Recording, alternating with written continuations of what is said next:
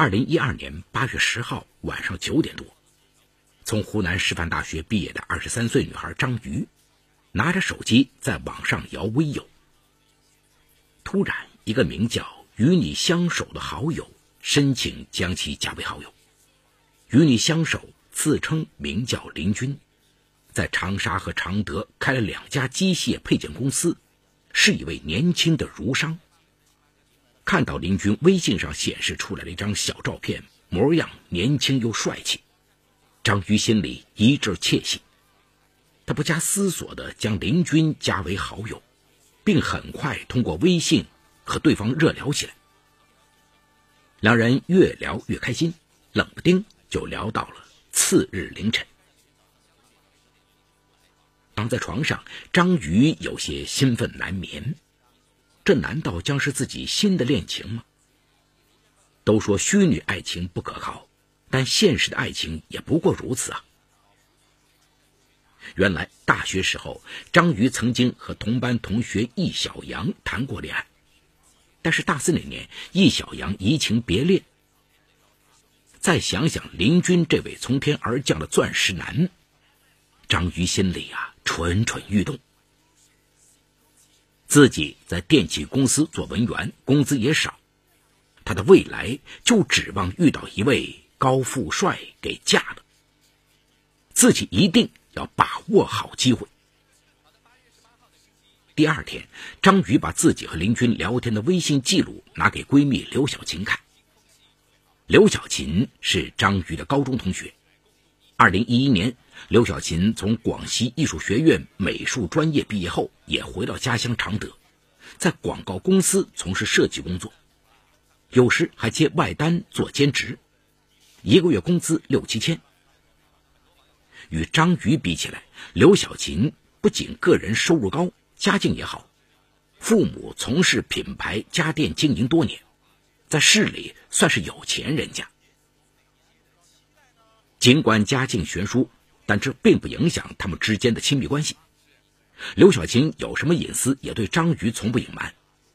看到林军发给张瑜的微信记录，尽是不切实际的花言巧语。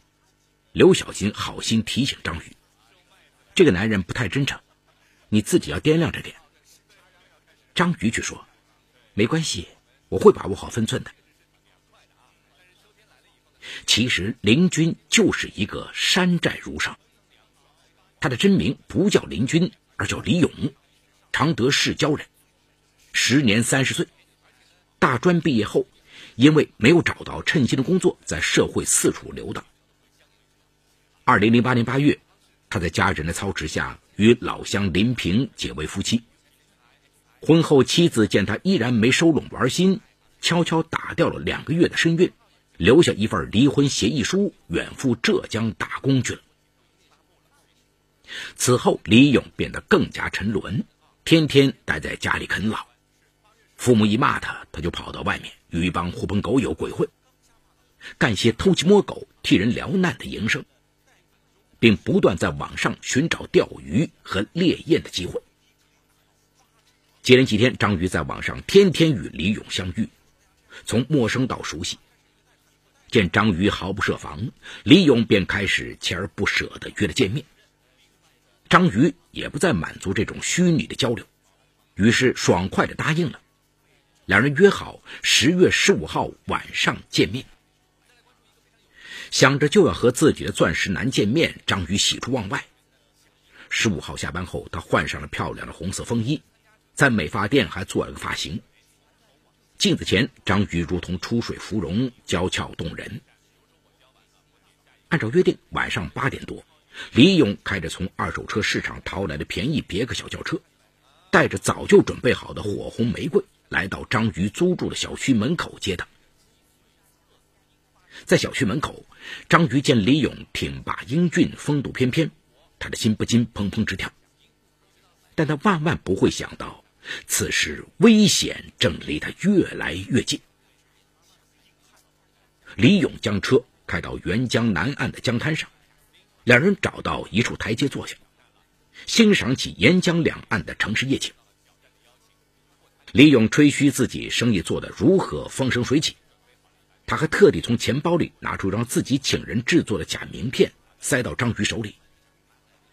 上面写着：“利源机械配件公司总经理林军。”张瑜一时信以为真。眼见江滩上的行人越来越少，夜色渐沉，张瑜提出要回去休息。望着眼前这个水灵灵的女孩，李勇狡黠的转了两下贼眼。突然一个机灵，冒出一个更为歹毒的主意。啊，这刚九点，还早着呢，不如到我刚乔迁的别墅参观参观。啊，不远，就在市区西郊山林脚下，与山庄酒店临近。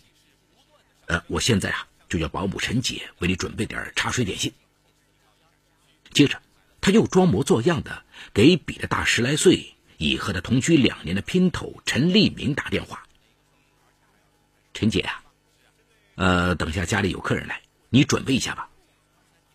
陈立敏误以为他又约好了狐朋狗友来家里玩牌，连连应承道：“好的，好的，我这就去准备。”电话里传来的清晰女声，让张瑜顿时放松了原有的警惕。见张瑜点头答应，李勇意识到机会来了，他迅速发动汽车向市西郊方向疾驰而去。二十多分钟后，汽车驶进西郊山林的山道之中。眼见前面山道越来越弯曲，丛林越来越沉寂，张瑜头皮一阵阵发麻呀！他再次提出要李勇送他回家。这时，李勇彻底撕下伪装，露出了本来的狰狞面目。他突然将汽车停在路边，一把抱住坐在副驾驶上的张瑜，并把手伸向他的胸部。张瑜吓得瑟瑟发抖，问他要干什么。李勇邪恶的笑了笑说：“嘿嘿，你长得这么漂亮，你说我要干什么？”直到这时，张瑜才如梦方醒，他一把推开李勇，跳出车门就要逃命。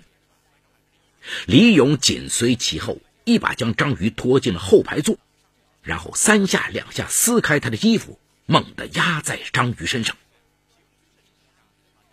发泄完，李勇又用事先准备好的胶带、丝巾将张宇捆绑，然后把张宇全身翻了个遍。他还指望搜到几百块钱的油水，结果只搜到几十元零票，这让李勇大动肝火。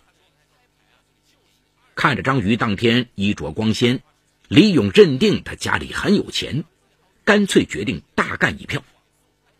他当即逼张瑜打电话给家人拿十万元钱来赎人，否则就立即弄死他。张瑜哭着乞求李勇放过他，说他家在农村根本没钱，父母一时也凑不到那么多钱。李勇恶狠狠地扔下一句话：“没钱，别蒙我了，你就不能动动脑子想想其他办法？没十万，你死定了。”张瑜非常害怕呀，不停的哆嗦。眼泪都流了下来，在绝望中，他突然想起李勇的话，想想其他办法，他看到了一丝获救的希望。这时，他想到了闺蜜刘小琴。刘小琴父母有的是钱，只要把她骗来，也被李勇所控。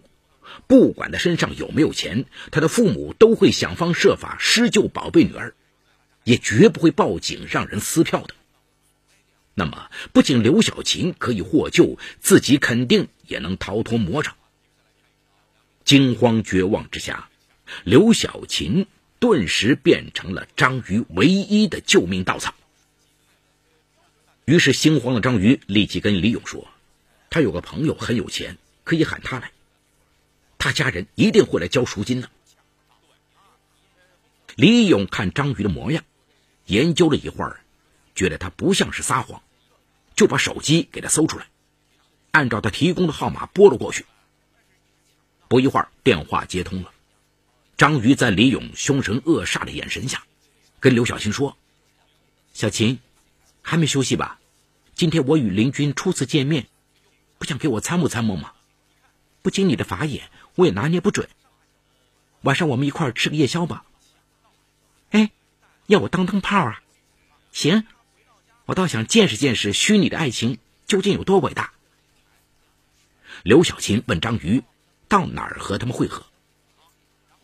张瑜按照李勇的意思说：“啊，我和林军准备到西郊山林的山庄酒店去吃夜宵，现在开车正在去的路上。”张瑜还对刘小琴说：“等下在入山口的位置等他，车子是一辆黑色的别克。”李勇见又一个女孩子上钩了，立马又兴奋起来。他将动弹不得的张瑜放在后座，发动车子，开到入山口位置停好。刘小琴挂了电话后，想都没想就打了一辆出租车往西郊山林赶。晚上十点三十分，刘小琴到达入山口位置，借着月光，果然看见不远处停着张宇所说的那辆黑色轿车，就赶紧喊司机停了车。只见一个风度翩翩的男人下了车。热情的走过来，问他是不是张瑜的朋友。刘小琴见状说：“是的。”然后付给出租车车费，让司机走了。张瑜呢？刘小琴边随李勇走向车边，边问。李勇说：“啊，他有些累，不愿下车，在车上呢。先上车吧。”然而，李勇上车后，就在刘小琴刚拉开车的副驾驶门时，突然，他伸出一双手，将刘小琴死死拽进车内。刘小琴陡然惊慌不已，李勇还猛地伸出手摸了他的胸部一把，并急速拿出胶带往刘小琴身上缠。强烈的自救欲望让刘小琴不顾一切的反抗着。眼花缭乱间，他听到了闷闷的女孩的哼唧声，他一眼看到了后排座上被绑的张瑜的影子。刘小琴更加清楚了眼前的危境，一边喊一边与李勇撕扯。突然，他蹬腿的时候，无意间触到副驾驶座下有个硬物，他一个机灵，瞅住一个空当，用高跟鞋狠狠地朝李勇下身踢去。这一下又狠又准，李勇捂住下部，惨叫一声，晕厥过去。刘小琴惊慌失措，趁机顺手摸起那个硬物。发现是个扳手，就不顾一切的猛击了两下李勇的脑袋。很快，李勇就鼻口流血，再无声息了。血溅到了刘小琴身上，刘小琴颤抖着去探李勇的鼻息，竟然没有了呼吸。也就在这一刻，刘小琴突然意识到自己竟然杀人了。这时，一直被捆在后座上的张瑜焦急地发出哼唧声。刘小琴这才慌忙地跑到后座，帮张瑜松了绑，撕开了他嘴上绑缠的胶带，哆嗦着问：“张瑜，我我好像杀人了，那人对你做了什么？为什么要绑你？”见到刘小琴虚脱般的问他，张瑜泪如雨下，他颤抖着身子，心情复杂。一句话也说不出来，只知道一个劲儿的哭。还是刘小琴冷静，他跟张瑜建议不要报案，我们找个地方把他丢了。张瑜哆嗦着听从了刘小琴的建议，两人一起将李勇移到后排座上，然后有驾驶证的刘小琴启动车，最终在山脚下一处偏僻的荒草滩中发现了一眼枯井。两人一起合力将李勇尸体扔进枯井中。做完这一切后，刘小琴将车开了一段距离后，在僻静处和张局弃车匆匆离开。次日凌晨一点多，刘小琴带张瑜一同回到了自己的单身公寓，在这里，他度过了一个此生瑟瑟发抖的不眠之夜。他问张瑜自己要不要自首。张瑜也内心纠结，她没有料到自己竟害得闺蜜杀人，她像个被吓傻的呆子，一直低着头一言不发。刘小琴只以为她吓坏了，两人呆坐了一夜，最终害怕和惊惶让刘小金打消了自首的念头，两人都怕坐牢，约定都不说出去。第二天，刘小金和张瑜一如往常，素面朝天，按时赶到公司上班。期待这段犹如梦魇般的经历赶快过去。然而，事情的发展却没能按照两个女孩期望的轨迹运行。十月十八号中午十二点三十分，西郊村民肖铁夫在山脚下割猪草时，他突然发现荒草滩上血迹斑斑。朝里一看，树沉着一具男尸。不寒而栗的肖铁夫急忙拨打幺幺零报警。常德警方火速派遣刑侦力量勘查现场。经勘查检验，法医作出初步结论：死者男性，年龄约在三十岁左右，死亡时间在三天内，系颅脑受外力强烈损伤出血致死。事发现场不是第一现场，通过在死者身上搜到的名片。死者具体身份为林军，在常德、长沙两地均开有机械配件公司。但是，警方经过展开调查，常德和长沙两地并没有名片中所说的这家机械公司。人口信息库中查询，虽然叫林军的人很多，但相关信息均与尸源信息不符。由此可见，这个林军是假的，名片和身份证件。也都是伪造的。警方再根据距事发现场一千米处停泊的一辆黑色别克轿车展开深入排查，通过提取车内扳手上残存的血迹与尸体 DNA 进行比对，完全吻合。警方判定该车与死者之死难脱干系。后续的排查，警方通过该车车主迅速锁定死者真实身份是李勇。车后备箱内还有大量胶带、绳索等物，并通过侦查手段锁定犯罪嫌疑人刘小琴。与此同时，警方据案发时间节点及综合各种因素，也将张瑜一并纳入视线。十月二十五号上午，专案组遂将刘小琴传唤至警局调查，随之对其展开详细讯问。首轮讯问时。惊惶害怕的刘小青开始还一口咬定自己根本不认识李勇，但随着审讯持续深入，在专案民警凌厉的心理攻势和政策诱导攻心下，刘小青的心理防线逐渐崩溃。他失声痛哭地向民警供述了当日晚上十一点多，因林军要绑自己，他正当防卫失手过重，用扳手将林军击打致死。继而，自己和张瑜一起将林军弃尸灭迹的犯罪事实。对于刘小琴的一面之词，警方并没有立即采信。随后，专案组又对张瑜进行审讯。张瑜在威严的警察面前，坚定守卫秘密的心理防线也一下就坍塌了。正是张瑜这一后续供词，为刘小琴减轻罪责提供了强大的法理依据。为了排除张瑜供述有假，警方还要张瑜提供相关物证。好在张瑜在案发当日有意保留了自己受辱所穿的内裤，警方提取其内裤上残存精液，与李勇信息进行比对，确证所言属实。而经查探，张瑜身上有被绑的痕迹，更加印证了其供词。这也为该案全案的侦破。提供了完整的证据链。然而，遗憾的是，刘小琴、张瑜在此次事件过程中原本属于正当防卫。如果刘小琴在将李勇踢晕后及时下车报警，两人也不会陷入触犯刑法的困境。警方告知二人，国家刑法第二十条规定，对正在进行行凶、杀人、抢劫、强奸、绑架以及其他严重危及人身安全的暴力犯罪。采取了防卫行为，造成不法侵害人伤亡的，不负刑事责任。但是，由于刘小琴的防卫行为明显超过了为制止不法侵害所必须的限度，已经是防卫过当。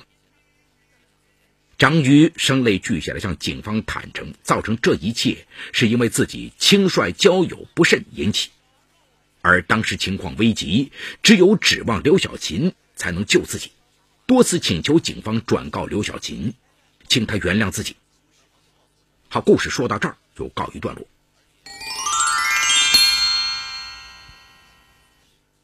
这起案件的发生啊，与当事人缺乏自我保护意识，而且法律意识淡薄有着直接密切的关系。如果刘晓琴当时再多一点沉着冷静，在制服犯罪分子后能够及时报案，向警方求助，如今也不会有触犯刑律的困境。啊，当然，根据我国刑法规定，刘晓琴防卫过当、过失致人死亡的行为，应当减轻或者免除处罚。法律同时规定，对于正在进行行凶、杀人、抢劫、强奸、绑架，以及其他严重危及人身安全的暴力犯罪，采取防卫行为造成不法侵害人伤亡的，不负刑事责任。这是因为防卫过当的防卫人主观上是出于为了保护合法权益、免受不法侵害的动机，其主观恶性小，其客观上是在进行防卫的前提下造成的损害结果，所以只应对造成的重大损害承担刑事责任。因此，在对刘晓琴的具体处罚上，检察机关还是会根据行为人当时的主观意图和客观情况依法作出决定。近年来啊，利用微信、QQ 等新型社交工具实施犯罪的事情是屡见不鲜，具体罪名包括诈骗、强奸，甚至是绑架、故意杀人，并且涉案者大多是年轻人。